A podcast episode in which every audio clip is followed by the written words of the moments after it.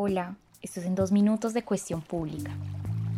Entre 2011 y 2018, una mafia de minería ilegal extrajo oro en los municipios de Río Quito y Medio San Juan, en Chocó. Lo inusual es que las actividades mineras habrían sido iniciadas por dos estadounidenses de origen iraní que viven cómodamente en Miami, Hassan Halali Bigoli y Amir Mohit Kermani. Sus abogados dicen que ellos no comercializaron un solo gramo de oro ni realizaron minería, pero la historia es más compleja de lo que parece.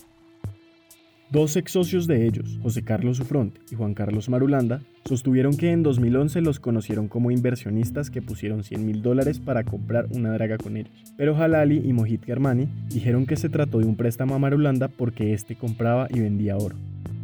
Por problemas con los iraníes, Sufront quiso reversar el negocio de la draga. En su versión, le pidieron devolver el dinero de inmediato y amenazaron con demandarlo.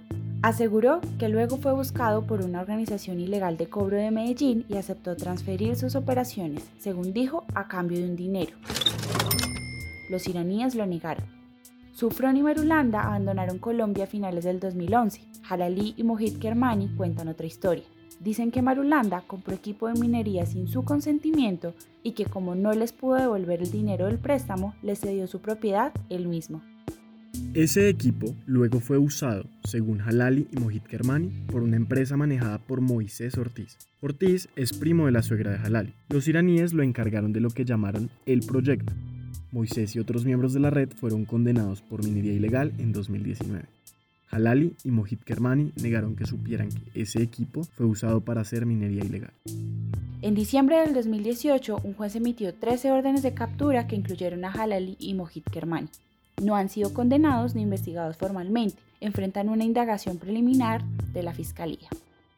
Esta historia está plagada de particularidades. En 2014, la Autoridad Ambiental Codechocó le abrió un proceso sancionatorio a Ortiz por realizar minería sin licencia ambiental en Río Quito. Pero la entidad archivó el proceso en 2020 porque, ojo, no pudo encontrar su cédula, aunque cuestión pública sí lo logró fácilmente.